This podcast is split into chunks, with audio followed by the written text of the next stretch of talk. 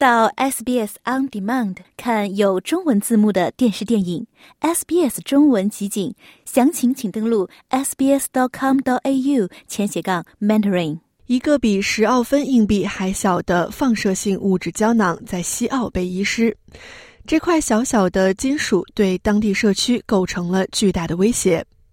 罗伯逊医生是西澳大利亚州的首席卫生官兼放射学委员会主席。As people may be now aware, is is literally 他说：“这个放射源，正如人们现在可能知道的，实际上是一个六毫米乘八毫米的圆柱体。它是铯一三七的放射源，这显然是值得关注的，因为它具有来自贝塔辐射和伽马辐射的放射性。据当局称。”这个胶囊在采矿和其他行业中通常被用于测量密度的仪表内，但是现在这粒胶囊不见了。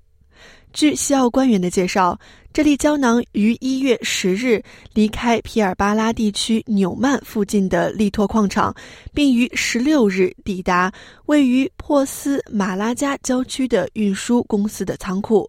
被认为是放置这个放射源的箱子被放入了仓库，直到本周三一月二十五日，也就是九天后，人们才意识到胶囊失踪的事实。当局认为辐射仪因旅途中的震动而分开，而放射性胶囊则是从一个松动的螺栓孔中滑落的。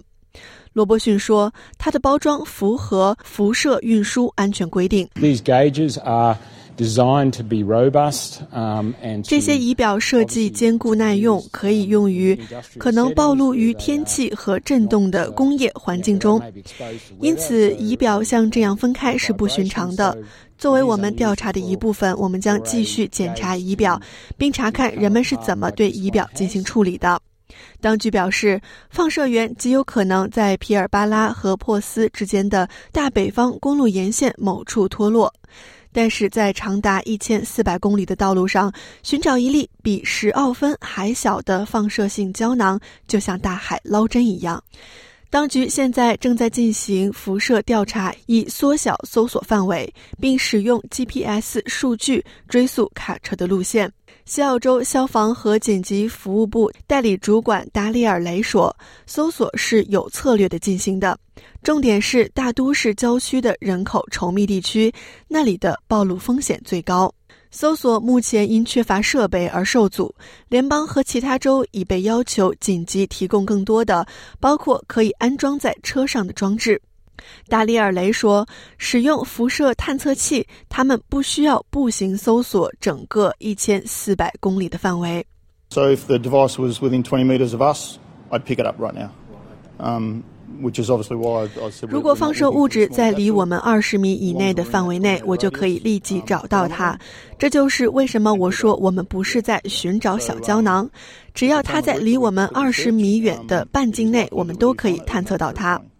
所以，如果它在我们的搜索路线上，我们很可能会找到它，即使它很小。但人们非常担心胶囊可能被抛离在离道路很远的地方，甚至卡在轮胎里被带走。在一小时内，这个胶囊发出的辐射相当于十次 X 射线。如果有人触摸它，他们很可能会经历辐射灼伤，并最终患上辐射病，甚至可能导致癌症。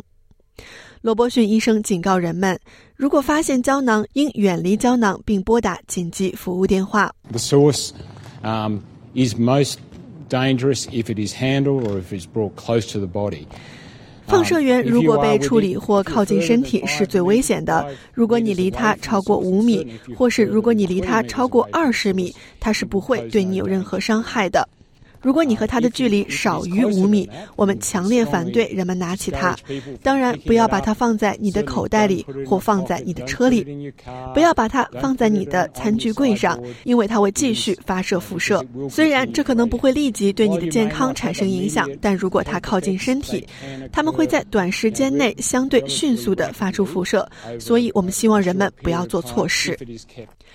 警方已经确定这起事件是一次意外，并表示不太可能因此对某人提起刑事指控。但是有人问：这样一个危险物品怎么会丢失？西澳大利亚辐射服务中心的斯蒂恩说：“他从未听说过这样的事情发生。” What I would say when it comes to falling through the hole itself. It's highly unlikely that that's happened. 我想说的是，当谈到从仪器上脱落时，这种情况发生的可能性很小。它们通常是在受高度保护的器具中运输的，它们必须经过认证，外壳必须经过认证，外壳受到振动测试、热测试、高冲击测试。如果放射源经过认证，并且以正确的方式运输，并且符合我们在西澳洲工作的实践准则，那么这是极不可能发生的事情。力托公司在一份声明中表示，他们已经聘请了一名专业的放射性材料处理人员来运输胶囊。力托公司表示，他们现在正在与放射委员会、承包商和紧急服务部门合作，以协助搜索。想听到更多这样的故事吗？您可以通过苹果播客、谷歌播客、Spotify 或者您喜爱的方式下载收听。